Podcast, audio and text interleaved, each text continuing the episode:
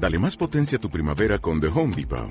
Obtén una potencia similar a la de la gasolina para podar, recortar y soplar con el sistema OnePlus de 18 voltios de Ryobi desde solo 89 dólares. Potencia para podar un tercio de un acre con una carga.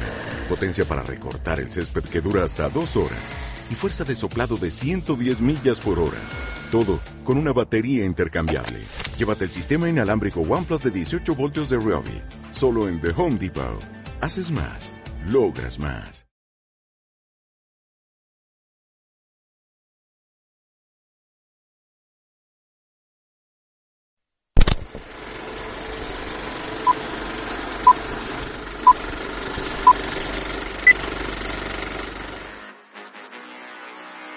Saca esa taza de tu alacena y llénalo de amor negro.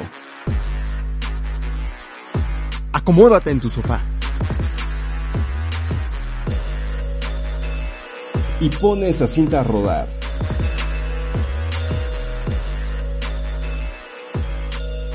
Bienvenidos a Desvelados con Café, el podcast donde muy pocas veces dormimos a la semana porque nos la pasando, nos la pasamos hablando de, cine, siempre con un pedazo de cine en la mano. No importa qué tipo de películas te gusten, aquí siempre habrá espacio para analizar, criticar, aplaudir, pelearse y enojarse por un metraje, canción o videojuego. Y eh, estamos aquí en otra semana en un nuevo capítulo de este, su podcast favorito. ¿Cómo está mi querido amigo, el señor de Killers, el músico, el gran músico y director David Ramírez? ¿Cómo estás, David? Bien, Daniel, estoy aquí andando, disfrutando una semana más en la casa por el tema de, del COVID-19. Pero ya sé, ya sé, otra, otra, ya, ya perdí la noción del tiempo yo.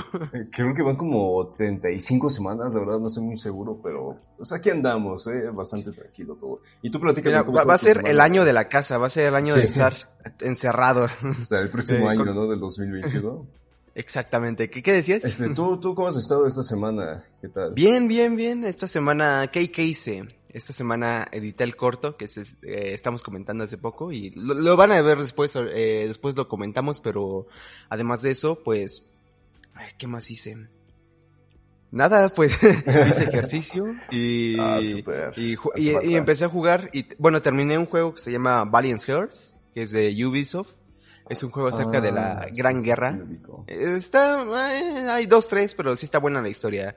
Eh, y, y, también empecé uno que no sé si lo conozcas, es The Walking Dead, pero de Telltale Games. Ah, sí, sí, que es como una narrativa, ¿no? Que eliges tus propias este, decisiones y no sé qué tanto más. Sí, entre comillas, la gran mentira de los videojuegos, de elegir tus propias decisiones, pero sí, más o menos, eh, sí, empecé la temporada 2, eh, la primera temporada no la he jugado, pero sí sé de qué va y sí la vi con unos youtubers, pero en la temporada 2 no la vi y quise jugarla aquí en mi PlayStation y la neta se la recomiendo porque está, está bastante buena y me hace recordar los buenos momentos de ese 2012 donde salió el juego, oh, o sea, sí. ocho, ocho años, madre. Pero bueno, ¿y, y, tú, y tú David, qué tal tu semana? Este, pues, todo, yo creo que bastante tranquila, pero la verdad he estado pasando unas noches muy malas por el tema de los zancudos, de verdad que son de los insectos que menos soporto en este mundo. pero la verdad es complicado porque me he estado durmiendo a las 3 de la mañana y te juro que luego estoy como dos horas buscándolos para matarlos, pero simplemente no los encuentro y no duermo bien. Pero de ahí en fuera bastante bien, vi una película nominada a los Ariel, una más, que se llama Sonora, y si te soy honesto, como que siento que le faltó algo en la, en la historia, ¿no? Como que Sonora, no, no, no, no la he visto, no, no me suena de quién es. Sí, este, ah, fíjate que no tengo el nombre anotado, pero... No, no, aunque me hubieras dicho de quién es, tal vez no, no supiera de quién es, literal. Sí. Pero eh, si la gente lo quiere ver, está en Netflix, este, sin ningún costo, ya sabes, solamente la suscripción y la pueden ver ahí.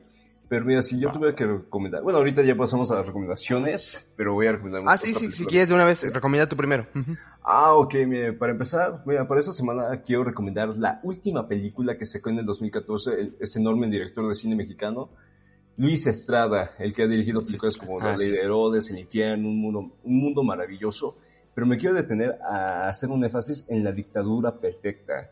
En general los filmes Ay, de... sí hay una historia bien turbia con esa película. Sí, sí, sí, totalmente. Y algo que me gusta muchísimo, bueno, en general del trabajo de Luis Estrada es que sus filmes son críticas sociopolíticas de México, ya sea que toquen temas como el narcotráfico, la, la pobreza, la corrupción, entre muchísimas otras La dictadura perfecta yo creo que es como la perfecta mezcla de todos los temas que yo acabo de mencionar.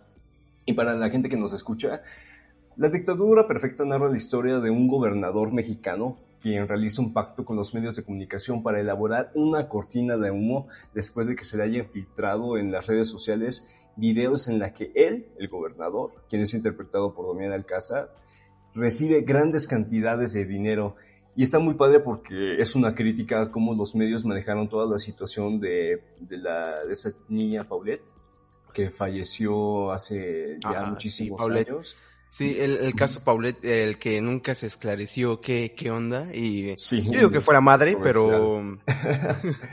De hecho está la serie de Netflix, creo que el episodio pasado... Fue muy criticada, ¿no? La serie de Caso Paulette, no, no sé cómo se llama, pero... Ni me vi ningún episodio, pero vi como que una reseña por ahí de alguien que confío y dice que está fea, que, es, que trata de hacerlo como que una comedia, pero que no le sale y además de eso, yo, yo, eh, si quieren escuchar el caso Paulette completo, eh, yo les recomiendo escuchar el podcast de Leyendas Legendarias que le hicieron un, episodio especial a Paulette y ahí cuentan lo que le pasó a esta niña y bueno, todos los conflictos sociopolíticos que hubo en ese entonces y que hay y, se los recomiendo bastante, es mucho mejor que la serie, la neta.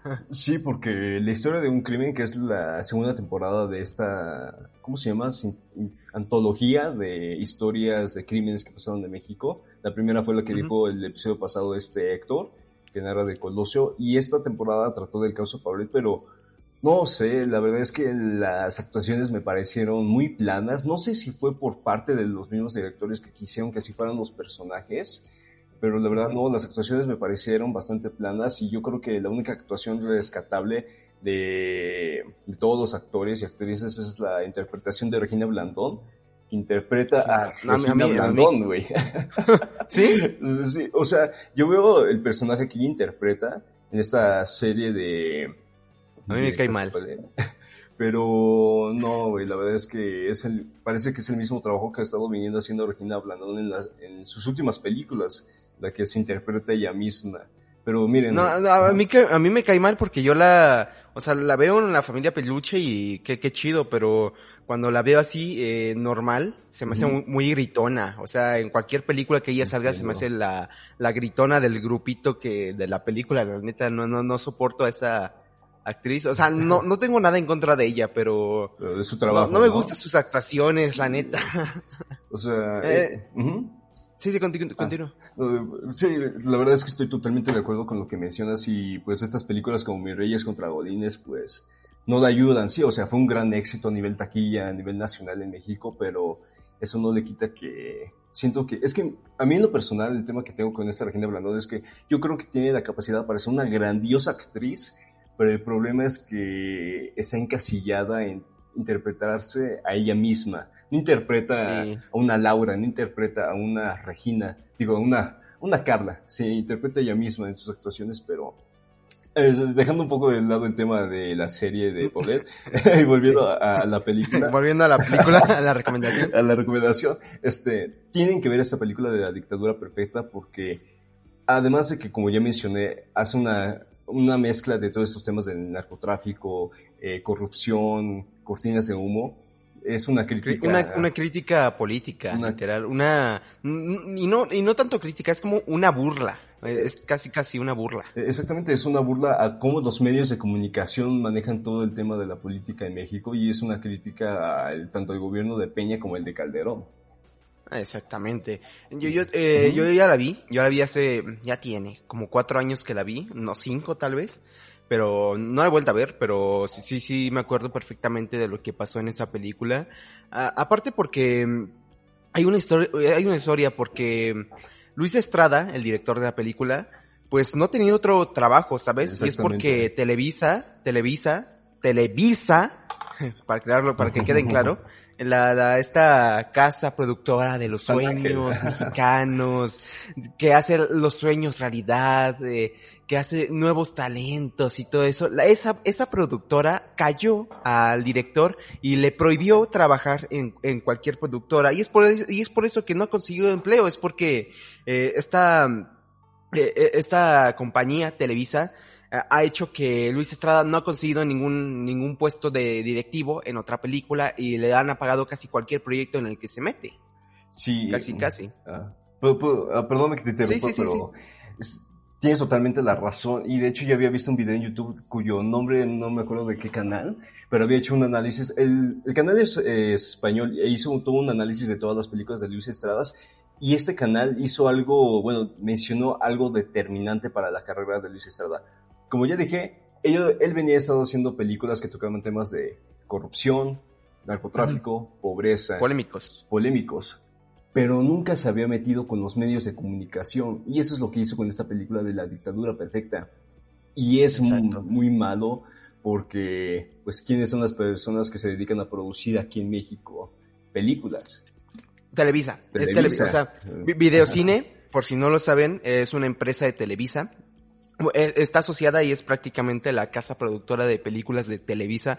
Aunque lo pasen como videocine, es literalmente Televisa que se asocia mucho con Cinepolis y muchas de estas marcas eh, famosas y es la que hace la hace en realidad todas estas películas eh, feas, todas estas películas ni mediocres, estas películas horribles de mexicanas, bueno, las más comerciales que serían eh, la, sí, mi, mi Reyes contra Godines y un buen de películas como esas, donde siempre es el dúo Mar Chaparro, Marta y Gareda, eh, esta es la productora Videocine, eh, prácticamente es una productora que que se, que apuesta más, más que nada por, bueno, trata, trata de decir, es que nosotros somos diferentes, nosotros no tenemos miedo a tocar temas sensibles, pero aparte de que los tocan mal, aparte de que los tocan mal, eh, no, no es ni, ni siquiera eso, es una, que se excusa con eso, con ese lema para, para, promocionar su contenido que eh, eh, solo ha evolucionado del medio televisivo al medio eh, cinematográfico. Sí, sí, sí, sí, efectivamente. Y aparte son te tocan ese tipo de temas para cumplir con una agenda política y poder, poder quedar bien con el público. Y eso es este malísimo.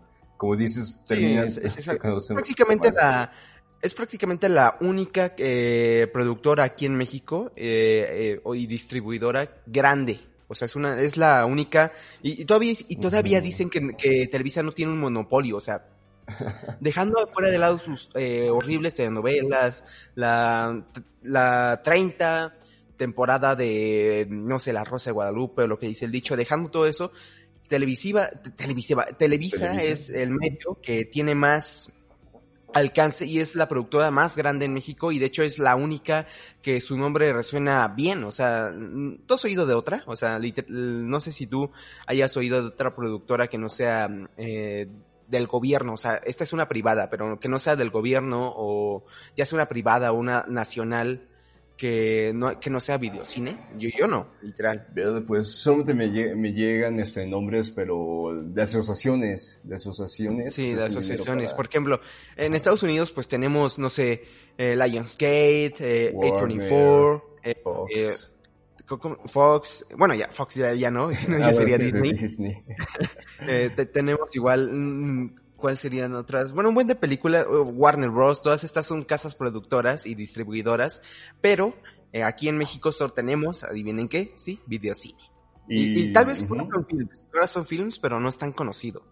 Sí, sí, porque, bueno, Estudios Churubusco ya son te presta sus instalaciones, ¿no? Y también está el, el, IMCINE, pero luego también eh, hacen colaboraciones con otras escuelas como el AMSI, pero ya como tal que hayan empresas productoras y bueno, o sea, de que hay empresas productoras mexicanas las hay, pero que lleguen con el pero grandes, a, nivel grande, a nivel talla internacional. Exactamente, de talla internacional como lo dice Daniel, que sea además Televisa, pues lamentablemente prácticamente no, las hay.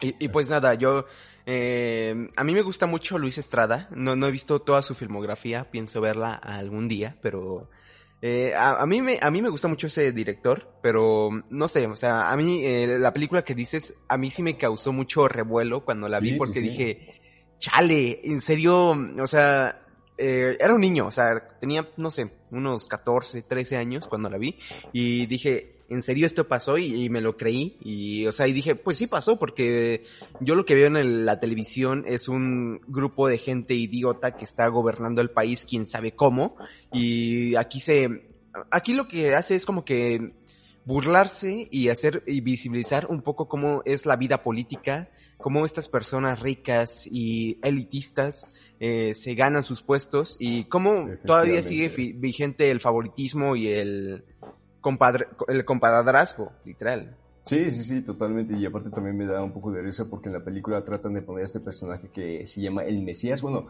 le ponen el apodo el Mesías y es básicamente una representación de AMLO en el que pues está esta persona que realmente quiere, bueno, también entre comillas que quiere poner justicia a México, quiere hacer unas elecciones pues pues que sean limpias, limpias exactamente, pero que al final pues ya ustedes conocerán la historia, se las recomiendo muchísimo y está en Netflix. ¿Dónde está? Está en Netflix. ah, está en Netflix, sí, sí, sí, está en Netflix. Este está, chida. ¿Y tú, Daniel? veanla, está, está buena. La recomendación. Ah, sí, yo tengo una recomendación. De hecho, tengo dos. Una que, que, se llama... Aquí ya tengo que se llama Los Lobos. No sé si has oído hablar de ella. No, no la he escuchado. ¿De, de qué se trata? Es una película independiente, de igual mexicana. Eh, es acerca de una familia que tiene que viajar a la frontera porque para bueno para buscar una oportunidad es lo que un poco de lo que vimos en la clase no sé si, si te acuerdas un poco de lo que era la migración forzada y la... Oh, entiendo perfectamente. Sí, ¿cómo se llamaba el, el, término? Eh, sí, ¿no? Migración forzada. Sí, sí, sí, pero, pero había otro término. Eh, disfunción narcotizante. Ah, este, era algo de narcopolítica, ¿sí te refieres a eso? Sí, no, no, sí, la... Necro, necropolítica. la necropolítica, exactamente, la necropolítica es, es, es, básicamente una película basada en estos principios de la necropolítica y eh, pues básicamente cuenta la historia de unos niños que tienen que estar en su casa, o, sea, no es un super drama, pero lo que me gusta de esta película es que en un espacio cerrado, en un espacio pues ya no, como que la película no tiene grandes recursos y no tiene grandes eh, locaciones y presupuestos exorbitantes para eh, pues jalarse a mucha gente y a participar y todo esto que son los grandes blockbusters. A cambio de eso, te ofrece una buena fotografía, unas buenas actuaciones de niños, eh, o sea, aprovecha su espacio que tiene y que es pequeño para, para que te adentres a esta historia eh, algo desgarradora y muy bien actuada y es un guion bastante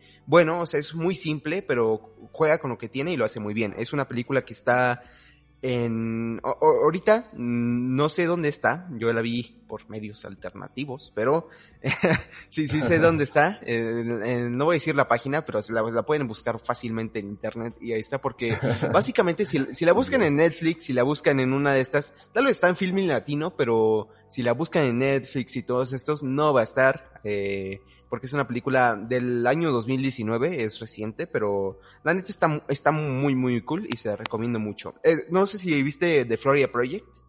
¿Cuál? The Florida Project, es el proyecto Florida, igual de ah, A24.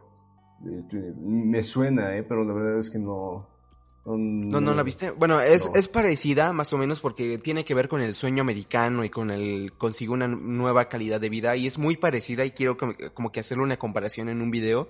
Pero sí, es básicamente muy parecida, juega, juega, juega con elementos bastante similares una que la otra y en cierta similitud sí son bastante... Eh, las historias sí son muy parecidas, pero no sé, como que cada una tiene su magia y bueno, sí, si han visto The Florida Project, The Florida Project, ya como que ya saben de qué va, de qué va a ir la película. Aparte de esa, tengo otra que se llama Utoya, de 22 de julio, que es del 2018. No sé si tú, tú oíste del atentado que pasó en Utoya en el 2011. No, eh, fíjate que tampoco. ¿De Utoya?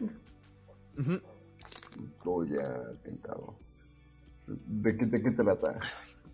Ah, voy, voy, tomé agua. Ah, ya, ya, ya. Perdón. Sí, no, no, eh, no te preocupes.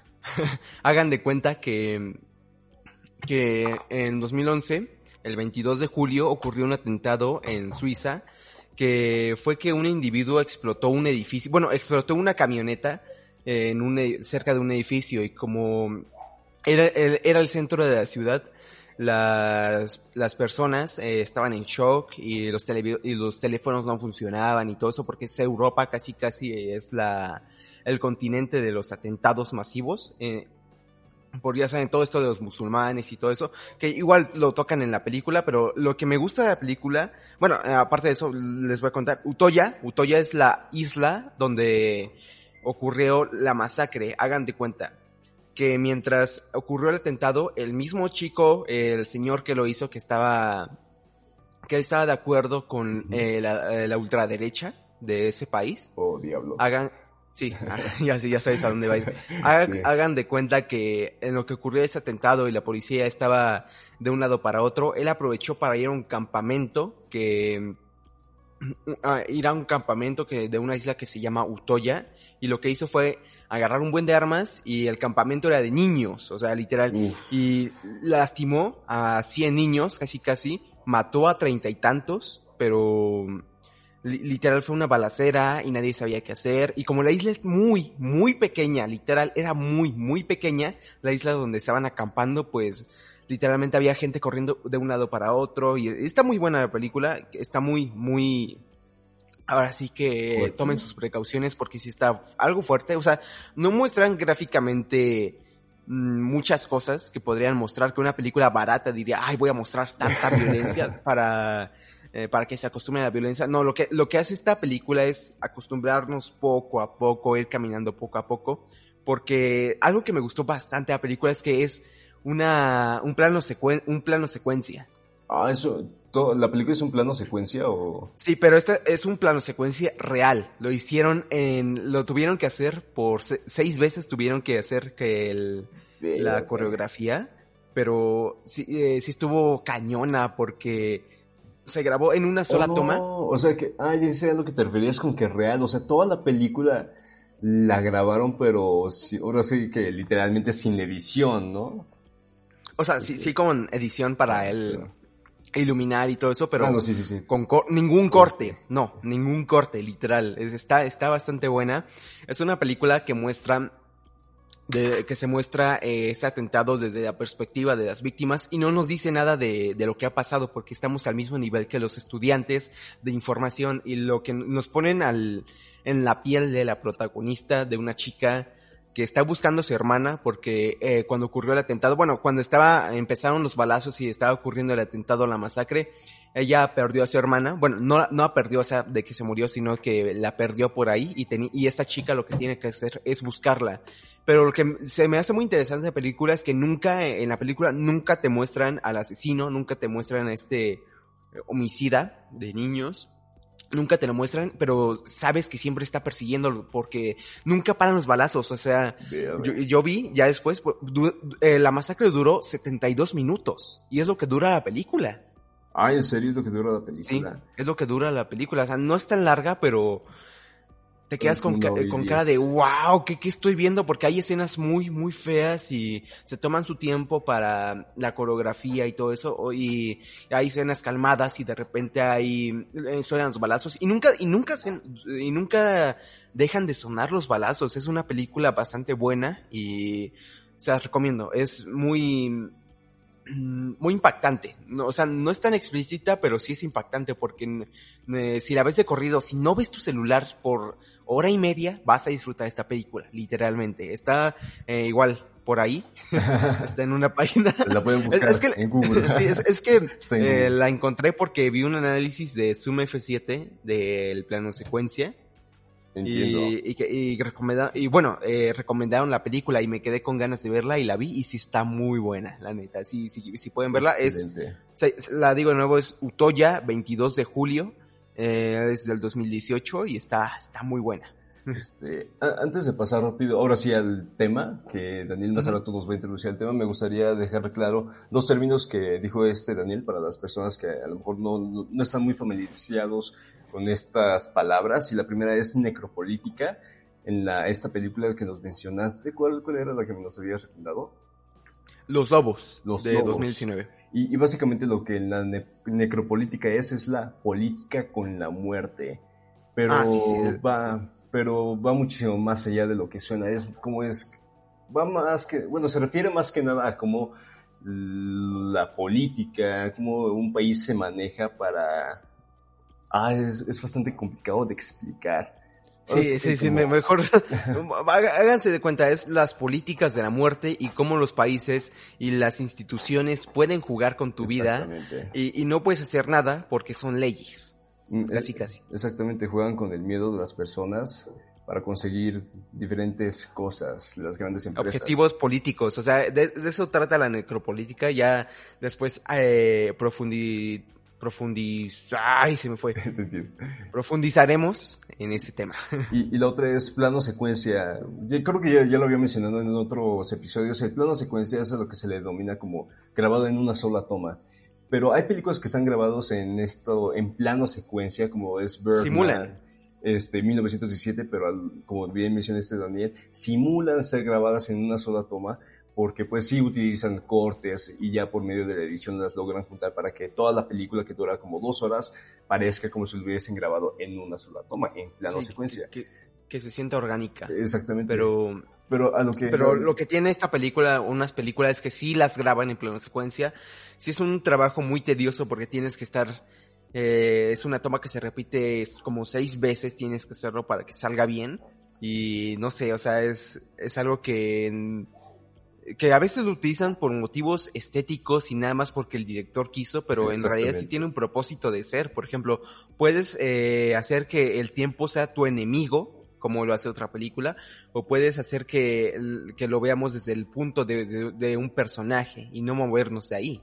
E, exactamente. Y a lo que se refiere este Daniel con que esta película de Utoya sí era verdaderamente un plano secuencia, es que este film sí fue grabado en una sola toma, literalmente, que no hubo ni un solo corte y que posteriormente la edición este, juntaron los pues las secuencias para unirlas. Esa sí la grabaron, sí la grabaron en una sola toma. yo creo que no, esta sí, sí la grabaron en una sola toma. E, exactamente. Y sería interesante buscarla por ahí en esos medios. La vamos a buscar por Google para eh, posteriormente verla y platicarla. Exactamente. Este, eh, aparte de eso, eh, antes de ir al tema, hay un tema rápido que hay que tratar, que es algo que pasó ayer, que fue la, la muerte por cáncer de Chadwick Boseman. Es el actor que todos lo recuerdan por haber interpretado a Black Panther en las películas de Marvel, que aparte de Black Panther, pues tiene otras películas, pero claro, es el rey eh, de, de Wakanda, pero no, no sé, o sea, ah, yo, yo no, no quiero opinar de su muerte, yo quiero opinar de las reacciones de la gente. Eh, o sea, yo lamento mucho la muerte de este personaje y, y wow, si era, si es un gran actor y, o sea, apenas su carrera estaba despegando y lamento que, que su vida tenga que cortarse y tenga que cambiar tan bruscamente y pues nada, eh, mis, mis condolencias a su familia y todo ello, pero lo que me, lo que me enojó más fue que haya gente como que, que capitalice con esto, o sea, yo apenas iba como una hora y ya había gente subiendo videos de ocho minutos explicando la muerte de Chadwick Boseman, literalmente a YouTube. Y ya, hoy ya tienen como 500 mil visitas. O sea, no, hay tantito respeto. O sea, gente, youtubers, youtubers, eh, críticos de cine, todos estos periodistas, no tienen tantito respeto hacia la muerte de una persona. Por ejemplo, tenemos un caso de Alex Montiel, no sé si lo viste en Twitter. No, no sigo a Alex Montiel, pero sí lo ubico, que es el hermano del Wherever. es el hermano del wherever, pero aquí te va una reacción que tuvo. Chécate, estoy buscando el tweet, el tweet y aquí está.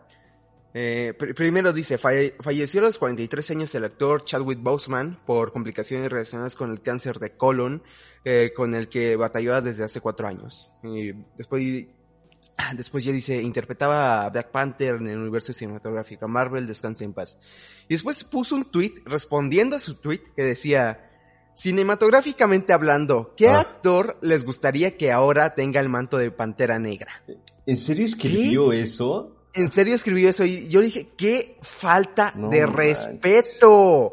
O sea, el actor no lleva ni cuatro horas muerto y tú ya le estás buscando un reemplazo para su papel más icónico que ha hecho a nivel internacional.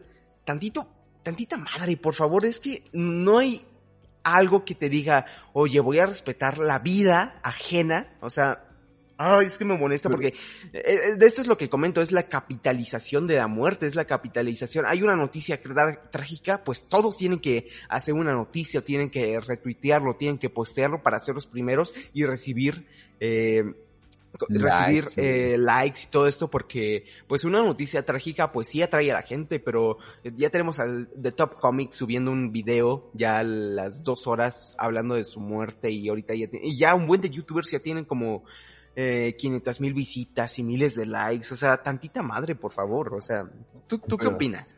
Pues mira, la verdad es que me cayó de sorpresa. Eh, justamente estaba anoche jugando con mis amigos por el PlayStation, pero llegó mi hermano y me enseñó la foto de que pues había fallecido este actor.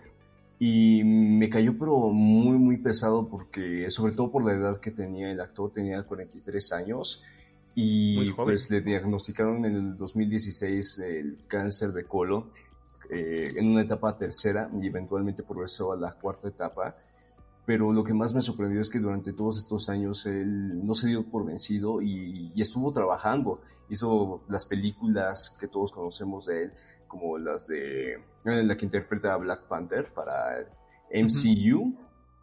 Y yo no me puedo meter en la cabeza cómo es que a lo mejor ya estaba siguiendo mi vida y, y sin darme cuenta de por lo que estaba viviendo este gran actor. Porque es una gran persona, eso sí había visto ah, un post de... Desde que no, no, es su culpa de que lo estén encasillando en Pantera Negra, o sea, tampoco es que sea un personaje tan emblemático, pero ya ves igual en algunas entrevistas como ya no aguantaba ser el símbolo de los dos ah, brazos acá y ya lo hacía con una cara de desprecio casi casi. Sí, y, y, la verdad es que sí estuvo bastante pesado. Pero como dices, la verdad no, no entiendo por qué la gente se agarra de ese tipo de cosas. Literalmente se está agarrando de la fama de, ese actor y de una tragedia. me parece lamentable que la gente haga ese tipo de cosas. Por ejemplo, igual puso otro tweet que decía, ¿cómo lo hacemos para revivir a Killmonger? A Killmonger, sí. ¿Alguien más le gustaría? Para que, o sea, ya ahí acaba su, a su tweet, para que tome el mando de Pantera Negra. O sea, no les importa el actor, les importa el personaje que hacía el actor, casi, casi. Eh, o sea, y literal decía, eh, luego le pusieron otro tweet que decía, nadie sería mejor, nadie sería mejor que retirar al personaje de, este universo cinematográfico y, y, pone, pues está cañón que cancelen Black Panther 2, es un personaje y un universo hasta necesario por todo lo que representa para la comunidad afro. Es una, es una ecuación muy dura de resolver ya que el actor era sumamente querido entre los actores y directivos. O sea, sí concuerdo con eso, pero por favor, señor, o sea, ya tienes como cuarenta y tantos años y tienes que hacer este tipo de cosas para hacerte relevante. Dios mío. aparte, o sea, literalmente escribió cinematográficamente hablando. Sí, cinematográficamente hablando, o sea, literal, no le importó. Yo creo que más que nada se agarran como de esta imagen idealizada que tenían del actor. Y como dices, les importa más lo que él representa para el personaje de Black Panther de lo que él representa como persona. Porque estás de acuerdo que si realmente les importara lo que pasó a este actor, no estarían hablando del personaje. Bueno, sí, a lo mejor sí estarían hablando del personaje, pero digo, eso no es un tema del que se estaría, se tendría que estar hablando ahorita, ¿me entiendes? Es más, ni siquiera se tendría que estar hablando.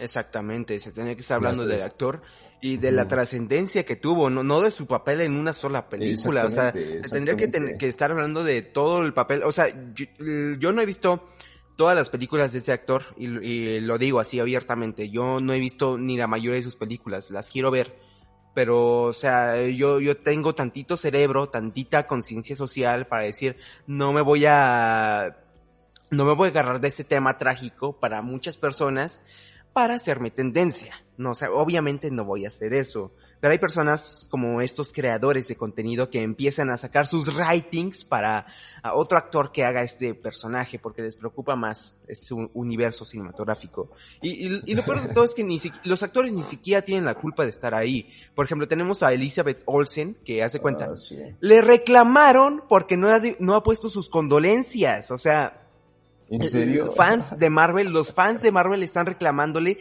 uh, en la cuenta de Instagram e incluso tuvo que cerrar su cuenta de Instagram porque le estaban llegando muchos mensajes de por qué no se ha pronunciado y por qué no ha dicho descanse en paz, eh, ya iba a decir Bojack por, de, descanse eh, en paz Chadwick eh, Boseman. Literalmente es cínico, es hipócrita, es Ah, odio, odio a los fans de Marvel o a cualquier fandom. Cualquier fandom es muy tóxico, pero los de Marvel sí son, Dios mío, ya tenemos al, ya tenemos mucho Andrés Navi para eso, pero, o sea, hay gente mal de la cabeza para que le esté reclamando. O sea, cada quien tiene su duelo, sí, eran amigos y todo esto. Y sí, muchas personas eh, subieron una foto de este actor porque sí es una tragedia muy fea, pero tantito respeto, por favor. incluso a los actores, a sus amigos, cada quien tiene su proceso de duelo y Elizabeth Olsen también tiene sus, sus formas, o sea. Sus, formas, cada quien se tiene incluso a los periodistas. Tenemos a Gaby Mesa, que estuvo, eh, puso un tweet que estaba cenando porque le reclamaron de por qué no puso la noticia al momento y la puso dos horas después. La puso porque estaba cenando en ese momento y no se dio cuenta. Y, y la gente se enojó y le reclamó. Sabes, este, yo creo que algo que también me molesta de, de, esos medios de comunicación es que hasta se tienen que estar disculpando por algo que para empezar no, no tienen el derecho, no tienen la obligación de estar hablando, ¿me entiendes? O sea, siento que los fandoms ya tienen un nivel de apropiación de lo que es este, tanto los actores como las historias que quieren para, para llegar y reclamar de esa forma, pero ya ni siquiera a los personajes, sino a los actores que los interpretan es muy, ya, o sea, de, es su vida, güey. Es su vida, déjenlo. Consíguete una vida, hijo. Literal. bueno, yo creo que podríamos seguir hablando de ese tema de cómo es que hay muchos creadores de contenido que un, día que, un día hay que hablar de los fandom tóxicos, un día hay que hablar de ese tema. sí, yo, yo tengo pues, varios. Eh, aparte, aparte de eso, pues ya damos por concluida la, la noticia, queríamos como que yo, yo quería sacar mi enojo, literal. Yo, yo quería sacar lo que pienso de estos creadores de contenido, pero pues nada, lamento la noticia y pues se tendría que estar hablando de la carrera actoral de este, de esta gran persona y no de un papel que hizo y del donde se encasilló. Él no tiene la culpa y lamento la noticia. Pero aparte de eso, pues ya podemos ir al tema, ¿no? Sí, después de media hora. al fin, después de media hora. Ah, ah, yo conozco podcasts que van al tema a la hora, literalmente. pero, mira, que la gente se, se acueste, nos acompañe con, con un cafecito bien rico, escuchándonos, pasando la relax y platicar y criticar un poco de esta industria audiovisual. Porque hoy vamos a hablar de el cine versus el streaming. ¿Qué tal?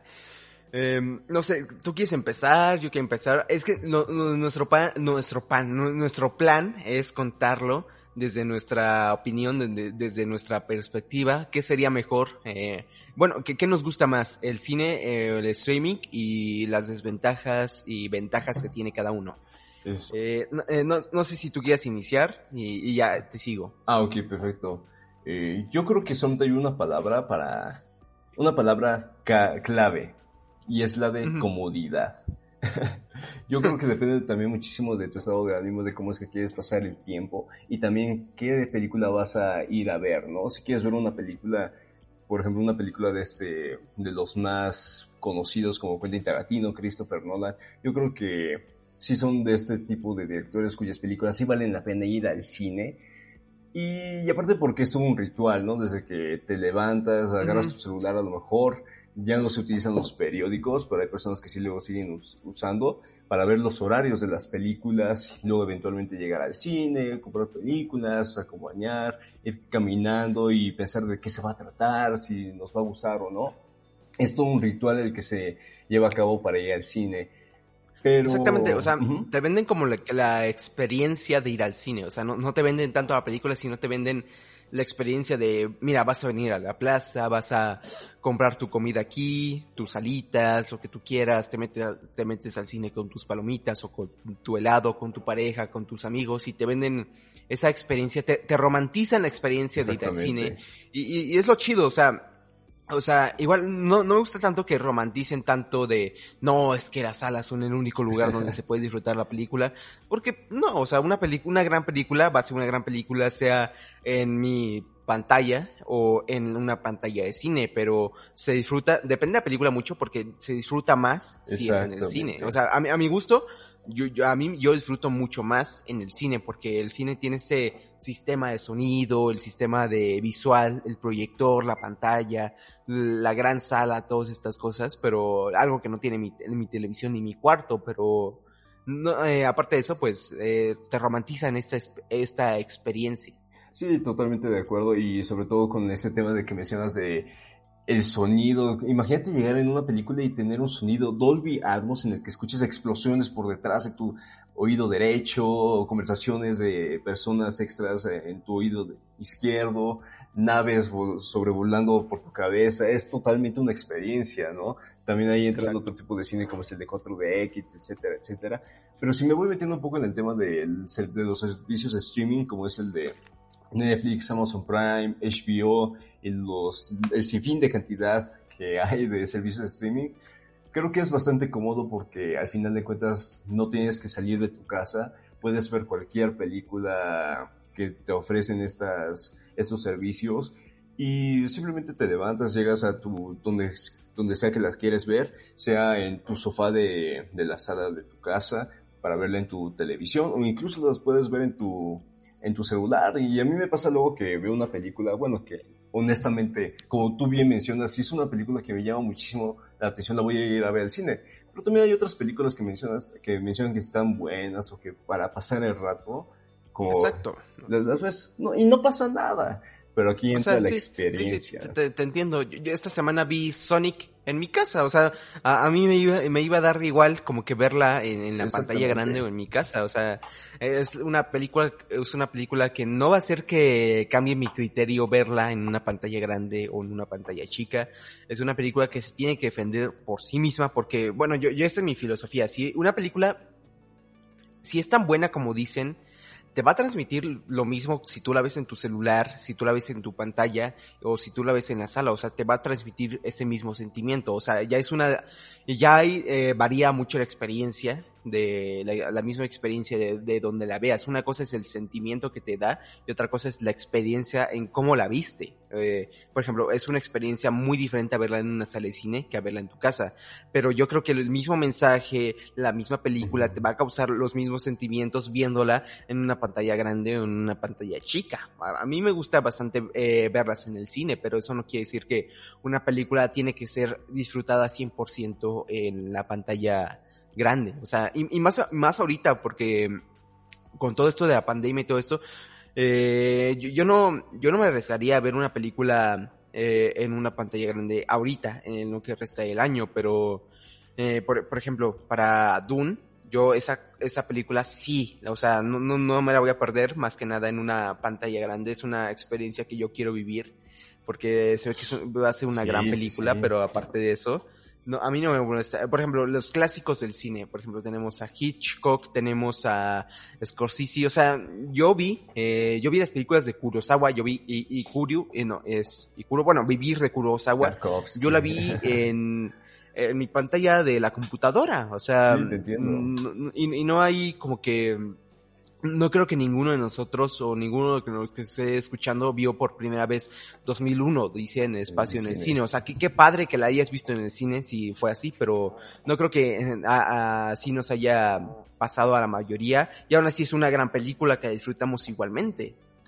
Sí, sí, efectivamente, y justamente para, añadir, eh, igual, eh, algo que acabo de pensar es que estas películas fueron hechas hace 30 años, donde era casi casi imposible imaginarse que habría una plataforma donde habría miles de películas que escoger y tú la verías en la sala de tu casa o en tu cuarto en una computadora. O sea, Exactamente. Es, es, es, y te transmiten lo mismo, te transmiten lo mismito, casi casi. Sí, sí, sí, y me gustó que hayas mencionado la película de La Odisea en el Espacio 2001 de, de este Kubrick, porque yo, bueno, apenas hace dos años la vi en el 2018 y, hace dos semanas. Quedé, fascinado con la película y digo, si hubiese sido una experiencia totalmente distinta si lo hubiera visto en una sala del cine, pero al final de cuentas, el mensaje de la película, que es sacarte de onda, así para resumirlo, queda presente y la tienes que volver a ver una segunda vez para que al menos se pueda desconectar un poco más los temas que son mencionados en la película y tener un poco más claro de lo que habla. Exactamente, es lo que dijo Kubrick. Dijo, yo quiero que mi película no se entienda la primera, que la tengan que ver muchas veces para que se entienda, porque eh, lo logró. dijo que, que, si él fallaba, dijo que iba a ser un mal director porque pensó que eh, si alguien iba de, de, bueno, saliendo de la sala de cine, terminando la película y diga, es que yo lo entendí perfectamente, dice que falló como director, pero no lo hizo. Yo tuve que buscar un video que me explicara lo que pasó en la película y ahorita que lo veo es muy sencillo, es muy sencillo lo que pasa en la película, pero... Explícalo, explícalo. ¿Qué, qué pasa al final eh, de la película? No, no, no, no, quiero hacer spoilers ah, porque es una película, no, no, no quiero hacer spoilers porque es una película que sí tienen que ver, que sí tienen que ver cómo termina, porque, o sea, Kubrick lo que, lo que hacía era ya sabes, hacer escenas muy típicas, pero hacerlas muy épicas. Por ejemplo, tenemos a, a los hombres, bueno, a los primeros Homo sapiens. Ah, sí. O, bueno, a, las primeras criaturas levantando un arma ya sería el mazo este, y lo hace muy épico y lo hace muy, muy magistralmente sí, lo hace imágenes memorables que ha sido parodiado en Charlie la fábrica de chocolate o en Los Simpsons, casi casi. sí, que es esta famosa escena en la que aparece la tableta, bueno, la enorme tableta como metálica. Creo que representa evolución, pero no estoy muy seguro. Pero mira, también ese rato mencionaste esta película de Doom, de uno de los mejores directores de, de esta última década Denis Villeneuve, un director que, me parece que es francés. No, no, no, un trabajo increíble. Yo creo que su trabajo es incluso mejor que el de Christopher Nolan. Y sus películas son totalmente recomendables. Irlas ver al cine es una experiencia única. Mi película favorita, una de mis películas favoritas de todas las que he visto en mi vida es la de Blade Runner 2049. Y, y quedé fascinado, quedé fascinado, Daniel, porque algo que representa esta película es la secuela perfecta. No estoy seguro bien de quién la escribió, pero tiene, uno, tiene una narrativa que sigue los hechos de la película de, de Blade Runner del 82 en la que aparece este, este Harrison Ford. Sí, Harrison Ford. Y nada, o sea, es una película totalmente espléndida. yo, tuve la fortuna de verla en el cine, o sea, yo, yo fui solo porque yo, yo comenté, oye, quiero ir a verla y dijeron, no, se ve mala. Y yo dije, ah, ¿cuál se va a ver mala? Es Blade Runner. Y, yo hasta ese momento y hasta hace, hace un año no había visto Blade Runner bien. No, hace como cuatro meses, cinco meses, no había visto Blade Runner, la original. Y bueno, uno de los muchos cortes que hay, yo vi el corte del director. había como ocho cortes, siete cortes, ¿no? Sí, hay, hay como seis cortes en total. Seis, cortes. seis cortes de Blade Runner. Y, y, a mí me gustó mucho, o sea, me transmitió lo mismo, el mismo sentimiento que descubrí yo viendo la de Blade Runner 2049, pero yo tuve la fortuna de irlos a ver al cine y es una de las, de las, de las cosas que me gustan del cine, porque es una experiencia bastante buena, porque ves la pantalla, ves los colores, te sorprendes con la iluminación, con el sonido, el sonido de esa película es increíble con la paleta de colores, porque no es lo mismo verlo en, tu sala que, que hay luces, que está la luz del foco, la luz de la ventana, molestándote a una sala de cine donde todo está oscuro y estás viendo directamente la pantalla adentrado, bueno, y estás concentrado en ver la película. No estás ni con tu celular, no te distraes con nada, ni tus amigos te distraen, estás concentrado en la película y te pierdes en ese mundo. Sí, eh, exactamente el tema de, del sonido y todo lo que representa la experiencia dentro de una sala de cine es increíble. Y, y otra de las películas que me, que, me, que me dio lástima no poderlas ir a ver a una sala es otra película de Denis Villeneuve, que es la de Arrival.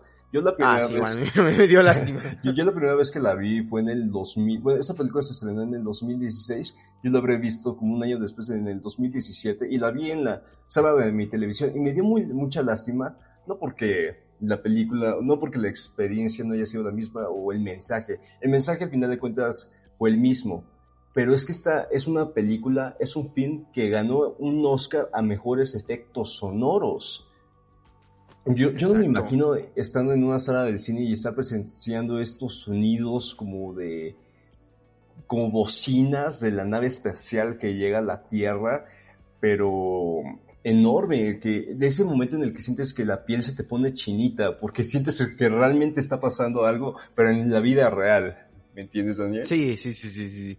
Te pierdes en la película completamente. Eso es, es que es lo chido del cine, porque te, tienes este ritual que tienes que estar con un montón de extraños y, todos aceptan, en la mayoría, aceptan guardar silencio por casi dos horas viendo una película de un director. Y ya casi casi no importa la película, ya eh, importa la experiencia, pero cuando sí importa la película, cuando la película sabes que va a ser buena, o sea, porque confías en el director, escritor, guionista o en la misma sala de cine que confías en ese cine, eh, pues es, es, lo chido. A, mí me gusta bastante. Eh, yo, eh, sinceramente, ya por ser partidario, yo voy a la cadena, a la cadena azul aquí en, aquí en México, la cadena azul. Hay, hay, dos cadenas grandes aquí en México. Antes había más.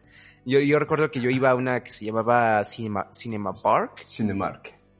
Sí, cine, Ah, Cinemark. Yo, yo me acuerdo que ahí vi unas películas, pero ya, eh, ya en cadenas grandes, grandes que internacional, que sería cine, cine algo y cine algo. bueno, bueno, así sí lo voy a decir. Cinépolis, y Cinemex. Yo, yo casi, casi siempre voy a, a Cinépolis porque Cinemex, ay, me han atendido muy mal. O sea, ahí ya es por razones personales donde los, eh, los nachos son horribles, la pantalla está opaca, los asientos... Bueno, ahí, sí me gustan más los asientos de cine... cine ¿De Cinepolis? No, de Cinemex me gustan un poco más, pero es porque he ido solo a dos, o sea, no he ido a tantas experiencias, pero... No, no sé, a mí me gusta mucho más Cinepolis porque igual con Cinepolis he tenido muchos, muchos problemas, pero es ahí por cantidad, porque casi siempre voy a Cinépolis, pero a mí me gusta más Cinépolis porque, mm, no, sé, yo, yo siento que te atienden mejor, que el servicio está mejor, que los nachos están perfectos, que, no sé, a mí, me gusta bastante la comida eh, y, y, el helado, el helado me, me encanta en Cinépolis. No, no sé, tú, ¿a cuál vas? yo también me quedo contigo, voy a la cadena azul y no, no por ninguna otra cosa, sino por la experiencia. Siempre me han entendido perfecto ahí. por lo que recuerdo en los años que he ido a esa cadena, no he tenido ningún problema, ningún, ninguna clase de problema más que un tema con unos refrescos que sabían más agua, porque estaban rebajados, obviamente, pero esos literalmente eran agua. Y Daniel, de verdad que la cadena roja, o sea, sí, a lo mejor puedes tener malas experiencias porque vas a un mismo lugar, ¿no? A la misma sala de cines de la cadena roja, ¿no? Que está ubicada, por así decirlo, en Churubusco, ¿no? En el, en el, ¿cómo se llama? Por el Senat, más o menos por ahí. Pero no, no, Daniel. He ido a un sinfín de, de franquicias de la cadena roja con un, con un servicio terrible, terrible, terrible. Los baños, ¿para qué te digo? El olor terrible una vez entré y habían este, palomitas tiradas, refresco, pero bueno, obviamente refresco vacío, pero lo que viene siendo el cartón donde se sirve el refresco tirado, incluso donde recargabas este, tus brazos, se sentía pegajoso. No, no, Daniel, te juro que fue una de las experiencias más terribles que fui a ver un cine. Te juro que yo le dije a mi hermano, güey, creo que me va a dar, me va a dar algo aquí. Y luego también me ha pasado que... Ahí se originó el coronavirus.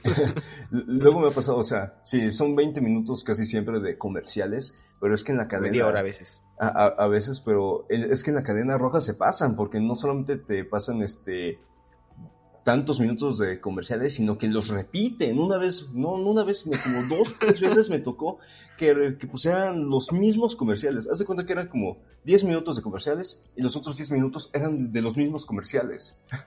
¿Me no. Eh, bueno, afortunadamente. No, no, sí, sí, te entiendo, sí, te entiendo.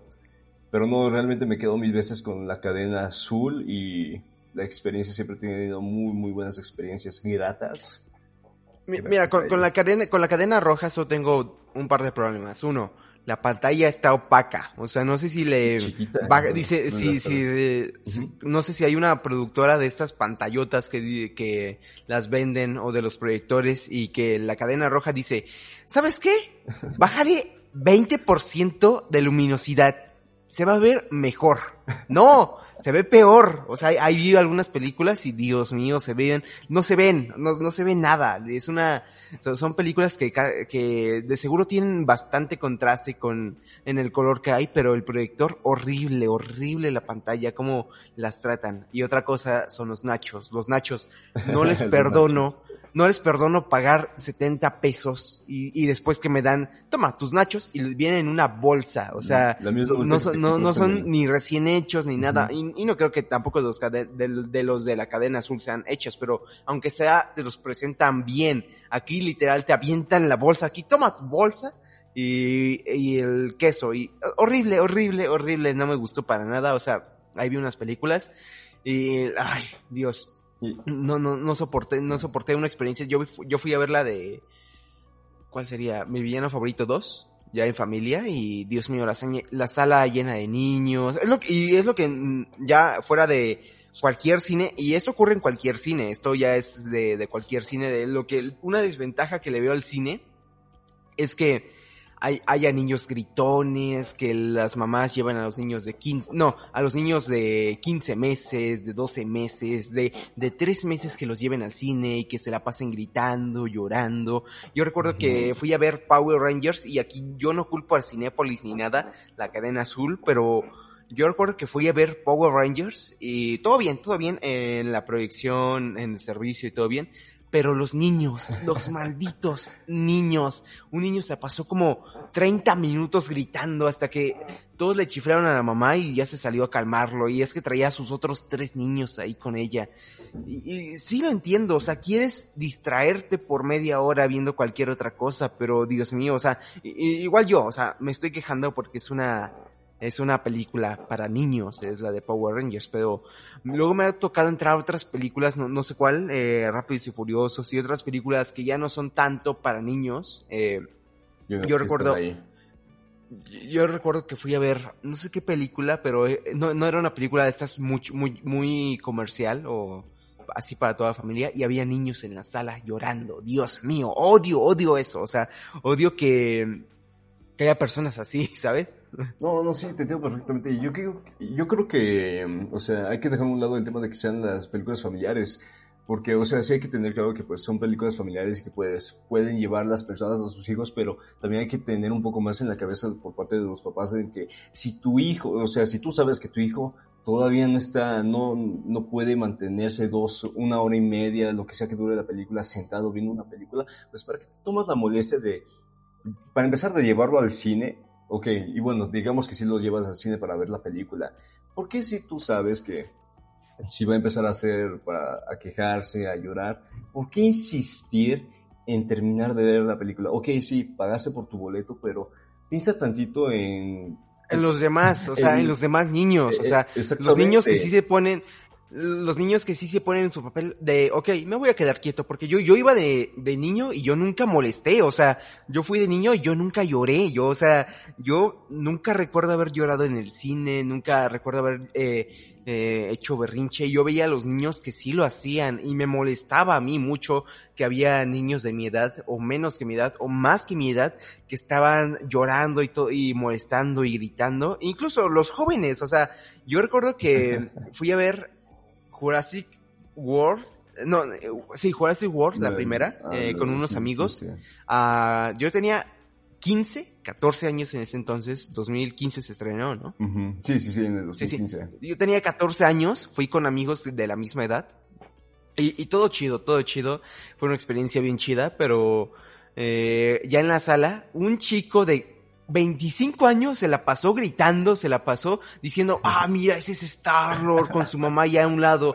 Y, y, y, no lo, y no lo dijo así como si tuviera un problema. O sea, no, era un chico que podía hablar perfectamente como nosotros, que podía razonar y aún así estaba gritando, estaba diciendo, mira, ahí está Star-Lord, ahí está cualquier cosa, y estaba gritando, estaba comentando la película, estaba contándonos la película, él estaba atrás de nosotros y nos estaba comentando la película con su mamá.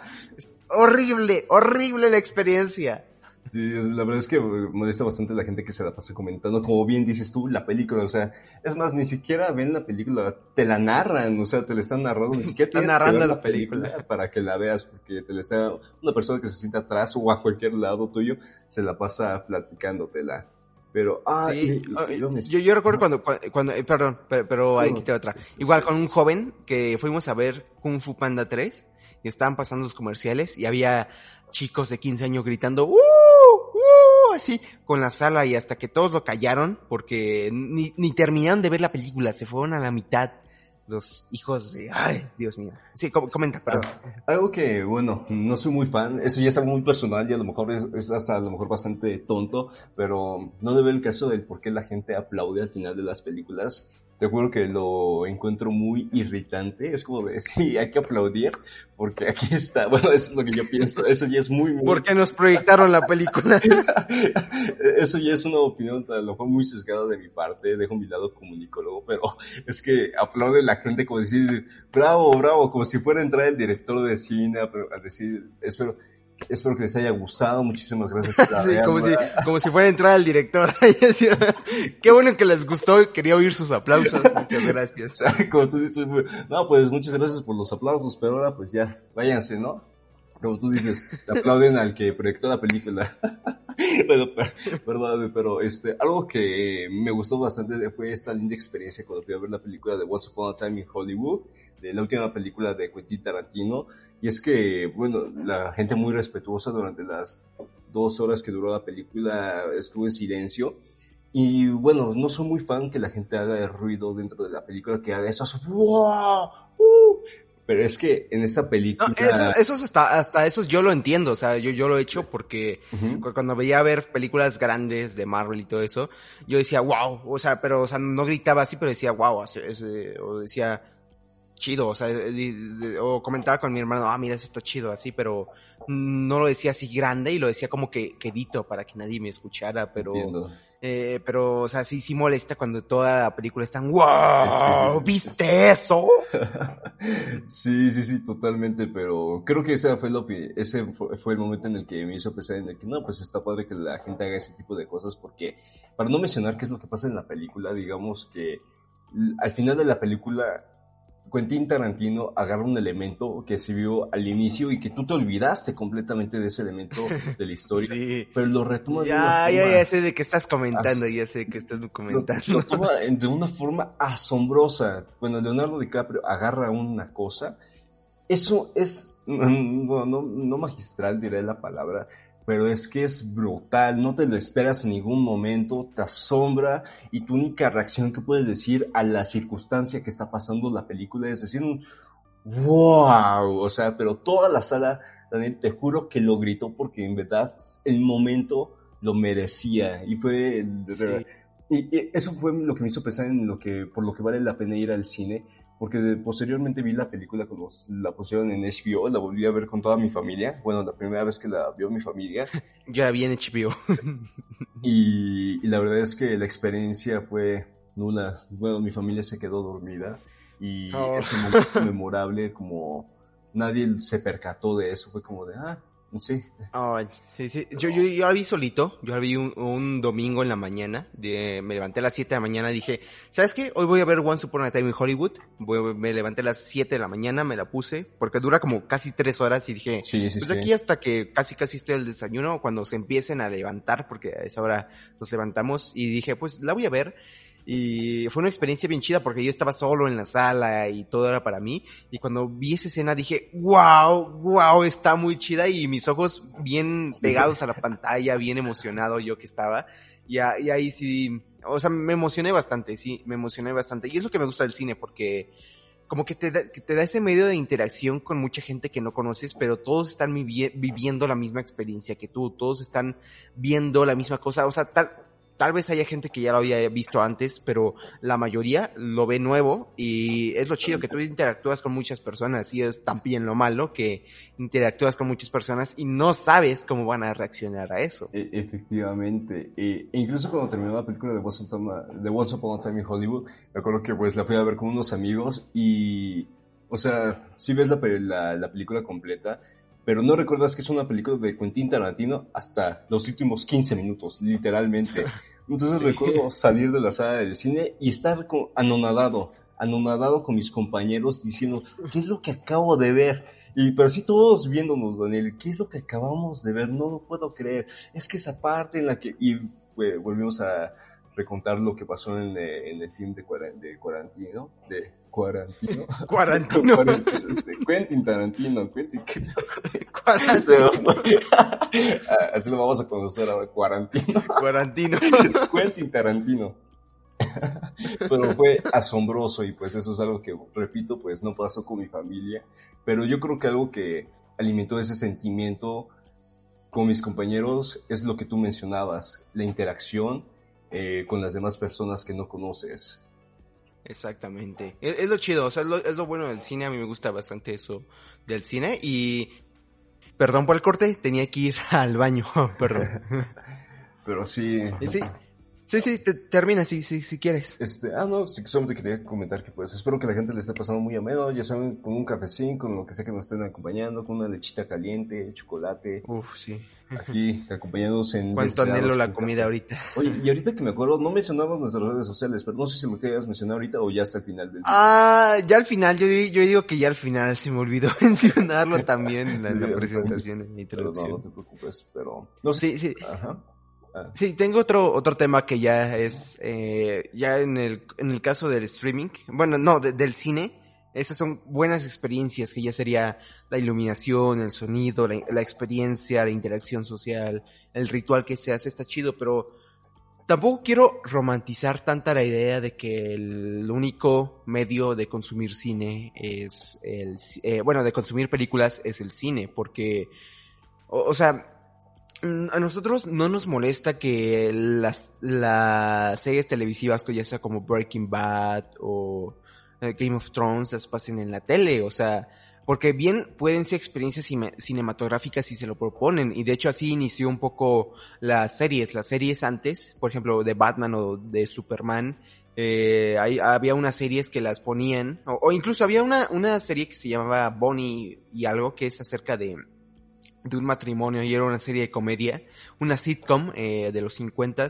Estas series eh, las pasaban en, en el cine y, y mi, bueno, mi punto es que no nos quejamos nosotros en el siglo XXI de que las series que ya tienen calidad de cine, como, bueno, no todas las series, ¿sabes? Pero muchas series que sí se lo proponen, todas estas series que sí tienen calidad casi casi de cine, no nos quejamos de que no las pongan en el cine, eh, no las pongan en una pantalla grande, sino que nosotros la consumimos en la casa y eh, es como que mm, es como que no hay que romantizar tanta la idea de que solo se puede consumir el cine en, bueno, las peleas, ay, otra vez, que no se puede consumir las películas en el cine. Ah, no, sí, sí, sí, lo dije bien.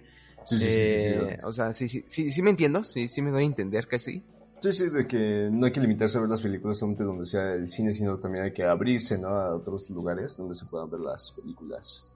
Exactamente, o sea, yo creo que tiene que haber una democratización visual para todos los proyectos, porque bien, una película que tú quieres ver de un director sueco no va a llegar a, a un cine comercial como es el azul o, o el Sí. rojo, ni siquiera por especial. Tal vez la encuentres en la Cineteca, en la Cineteca Nacional aquí en México, pero Incluso es muy si ni siquiera está en la cineteca, o sea, si ni siquiera está en la cineteca, pues más que nada toca el tema del streaming, del streaming, y es lo chido porque hay tantas plataformas y todos estos que gratis o de paga que puedes adquirir y puedes ver ahí las películas que tú quieres ver. Y, y es lo chido porque no, no solo hay que aferrarnos a la idea de solo ver películas en una pantalla grande. Totalmente de acuerdo con lo que mencionas, Daniel. Y eso también va un poco relacionado con toda esta controversia que surgió con la academia, con The Academy, que para los que no sepan son las personas que se encargan de realizar el evento de los Oscar en Estados Unidos, en California, en Los Ángeles, para ser más específico. Pero uno de los reglamentos para que las películas puedan ser nominadas a mejor película o tan siquiera para que estén nominadas en los Oscar es que deben de estar, es que para empezar se tienen que re- presentar en una sala de cine. A eso le agregas que Ah, también sí. se deben de presentar en una sala de cine por al menos siete días en Los Ángeles. Y Sí, si sí, no sí. la presentas ahí, pues con toda la pena no va a poder ser nominada a los Oscar.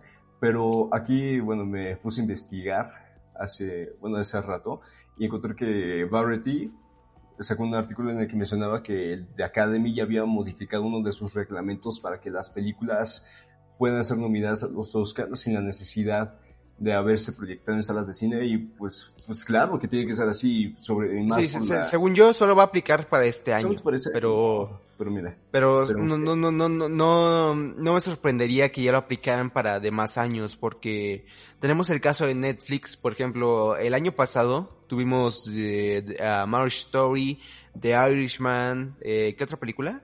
eh, Roma, no, Roma fue hace dos, pero ¿qué otra película tuvimos? igual en Netflix.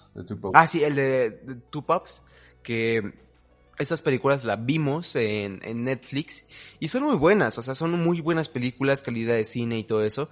Y lo que hacen es proyectarlas por la regla de academia, si las proyectan en ciertas salas de cine y solo para críticos. Y así ya se excusan por eso, pero no las premian, la, la academia no premió esas películas, sí las dominó, pero una cosa es, una cosa es, es nominarlas y otra cosa es premiarlas. Y no, se, y no las premió precisamente porque no les queda claro y, y, no les gusta la idea de que el cine se consuma por otras plataformas. No, no, les gusta que haya otra cosa además del cine. O sea, todos estos puristas y tradicionalistas del cine, pues eh, solo quieren consumir en el en, en salas. O sea, solo quieren estar en en, eh, que estas películas se exhiban en salas y todo eso, pero yo creo que no, yo creo que para que llegue a muchos lugares y para que mucha gente llegue al alcance de ver estas películas, y, no es que lo hagan, porque ya vemos que The Irishman dura tres horas, o sí, tres horas y algo, y la gente le cuesta verlas porque es muy, muy larga y todo eso, pero se echan un, una temporada completa en un día, pues ahí está un poco de lo que pasa con Netflix. O sea, yo, yo sí creo que tienen que modificar esas reglas porque se tienen que adaptar, se tienen que adaptar al, a la actualidad de que ya los jóvenes, la generación, la generación Z que ya somos nosotros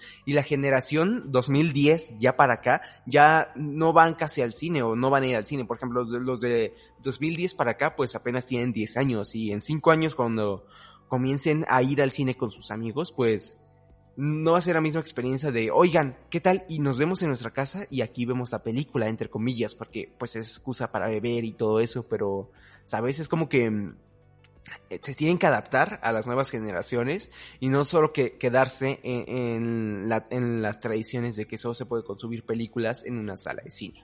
Eh, exactamente, y, además este, hay que mencionar que varias de estas, bueno, de esos líderes, por así decirlo, que son las personas que, bueno, no deciden, pero sí tienen una gran influencia en lo que premian en los Oscar, como Steven Spielberg, que él hizo que pues Roma no ganara la, el premio a mejor película en el 2018 para el Oscar. Y hubiese sido la primera película extranjera en ganar dicho premio.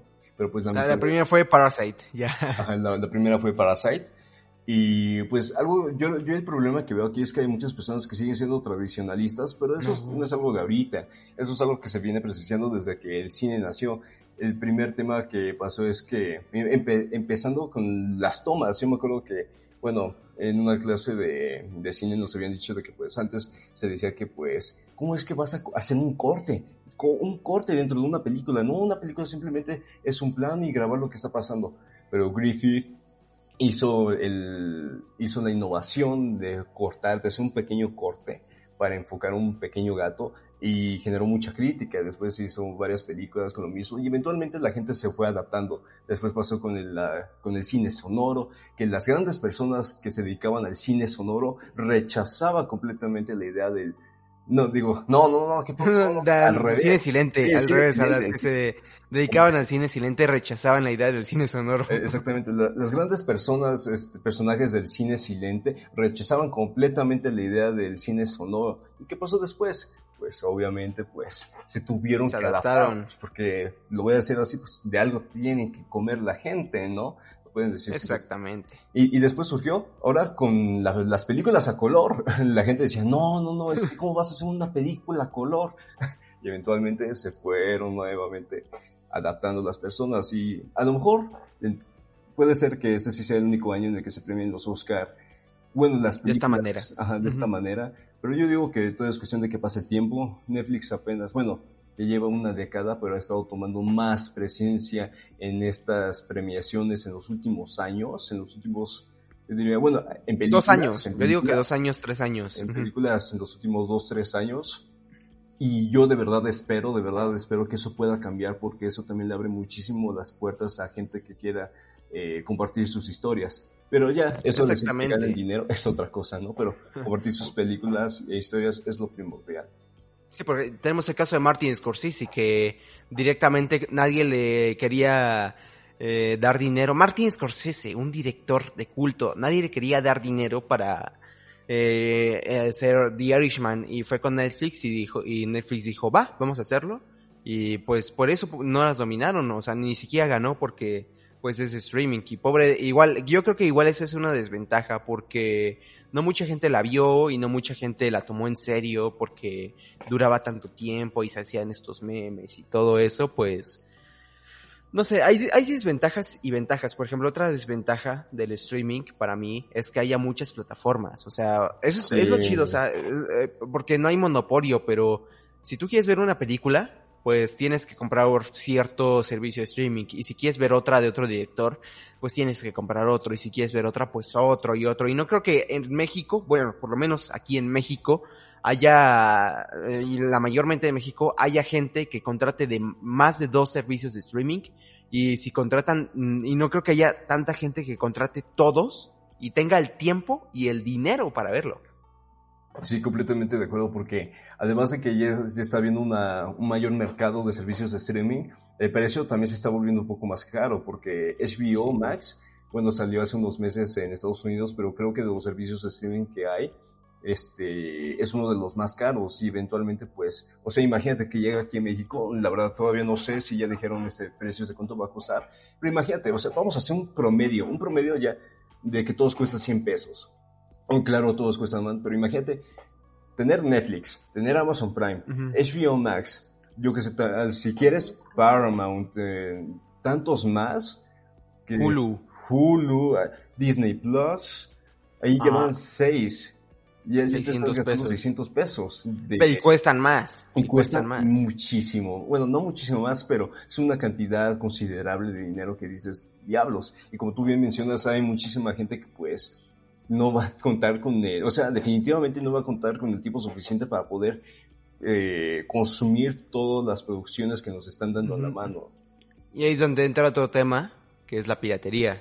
Por ejemplo, aquí en México, o sea, en el mundo sí está muy dado esto de piratería en internet, pero en México está muy dado que vas a un tianguis y, y, vas directamente vas, preguntas por esta película y la tienen ahí y te la venden a 10 pesos. O sea, eh, en, internet pues fácilmente la puedes conseguir, pero ahí la puedes conseguir y apoyar a alguien económicamente. O sea, sé que está mal, pero, o sea, para esparcir cultura en México, en un lugar como México, o sea, a una familia le sale mucho más barato, mucho más económico gastar 50 pesos entre el chesco, las tres películas por 25 pesos y las palomitas y que la vean toda la familia por nueve horas y tener para toda la semana películas y después el otro fin de semana pues comprar más películas por 50 pesos, pues hay ciertas comunidades donde se vive así y yo viví así, o sea, yo cuando tenía mi casa aquí, eh, yo de niño yo decía, pues vamos al tianguis y vamos por películas, porque, o sea, Yo, yo, no tenía dinero para comprar películas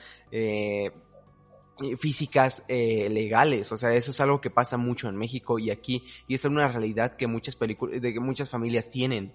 Y, por ejemplo, es muy diferente ir al cine, eh, comprarte, no sé, los cinco boletos entre tu esposa, tus hijos y tú, luego comprar la comida, y ahí van otros 200 pesos, comprar, eh, no sé, ciertas chucherías que quieren, el estacionamiento, la gasolina, ya casi casi sabe, sale 900 pesos, 800 pesos o 1000 pesos una salida al cine.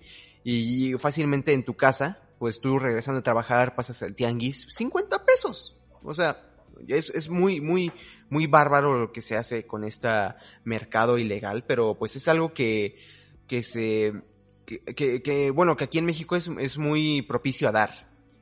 Sí, y, sabes, luego también me puedo pensar que algo en lo que la gente no se pone, bueno, de lo que no está muy consciente es que ir al cine es algo exclusivo. Mucha gente lo da mucho por hecho, pero en verdad que es un tema exclusivo porque sea es un privilegio. ajá, exactamente, es un privilegio ir al cine y digo, afortunadamente nosotros tenemos la, bueno, afortunadamente nosotros vivimos pues en clase media y tenemos las oportunidades de ir de vez en cuando en cine y a veces tenemos que conseguir las películas por otros medios, pero es que hay gente que no puede pagar un boleto de 90 pesos, o sea, el salario mínimo aquí en México creo que apenas... ¿Tú te acuerdas cuando fuimos a economía e hicimos la canasta básica? Sí, no, no, terrible, terrible. Terrible, o sea, una persona con dos hijos en la Ciudad de México con dos empleos no le va a alcanzar para el mes. De una vez se los digo no les va a alcanzar eh, el salario para el mes y ni siquiera en la canasta básica está contemplada un, un apartado que el maestro decía que era muy importante, que es la diversión. O sea, en México ni siquiera está eso. O sea, ni siquiera en la canasta básica se cuentan cosas como de educación, como tú decías, como de diversión. No se, no se encuentran este, películas, no se contemplan libros, cosas eh, con las que la gente puede aprender diversas cosas, sino la canasta básica pues incluye pues literalmente lo que pues viene siendo la comida. Pero es que, como digo, el tema de ir a la, al cine es un tema, es, como tú dices, es privilegio, es una exclusividad. Y mucha, mucha gente dice que la cineteca, yo, yo tengo un problema con la cineteca. El boleto es barato, afortunadamente. Bueno, afortunadamente y desafortunadamente es barato, porque no, no, las películas no reciben mucho dinero, pero afortunadamente es barato porque más gente puede tener acceso a ese tipo de películas. Sin embargo, lo que te ahorras le está costando al chavo que, se está, que te está atendiendo. Eh, exactamente. Sin embargo, el lugar donde está ubicado la Cineteca Nacional ya lo hace un lugar exclusivo. Una, una persona que vive en una colonia, aquí, bueno, no voy a decir, pero aquí en la Ciudad de México, que vive a las afueras, para empezar, ¿cuánto te cuesta el transporte? Un transporte, eh, creo que está en 5 pesos. Bueno, depende también de qué transporte, pero no vas a tomar uno. Un camión no, no te lleva de afuera de la Ciudad de México a la Cineteca Nacional. Debes de tomar varios, varios, y además con cuánta gente vas a traer contigo para ir a la Cineteca Nacional. Es, es igual de exclusivo ir eh, a la Cineteca. Exactamente. Eso es lo que me Exactamente. Mucha gente es un tema muy amplio, la neta. Es un tema que se puede abordar desde, desde lo social, desde lo político, desde lo económico. Y, y yo, yo, yo creo que por aquí podemos eh, dejar el episodio porque ya se nos está haciendo tarde y para no llenar tanto nuestro ese porque la próxima semana tenemos invitado y hay que hablar mucho con él.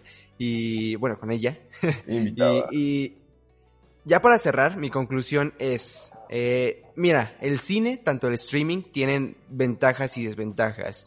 Yo estoy a favor de la democratización visual de las películas, ya sea en una plataforma de streaming o en el cine. Yo, en lo personal, yo prefiero ir a ver películas al cine, sinceramente.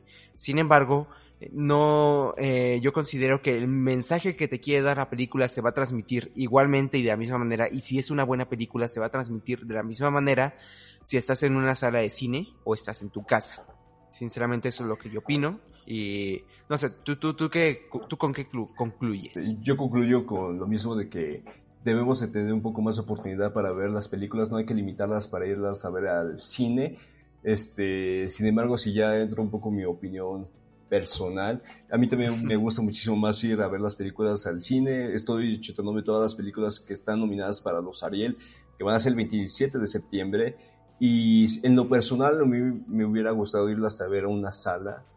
Este, y sin embargo, no se puede, la situación no la da. Incluso hay películas que, aun si no estuviera la situación de la pandemia, no serían posibles irlas a ver a alguna franquicia, una cadena de cines.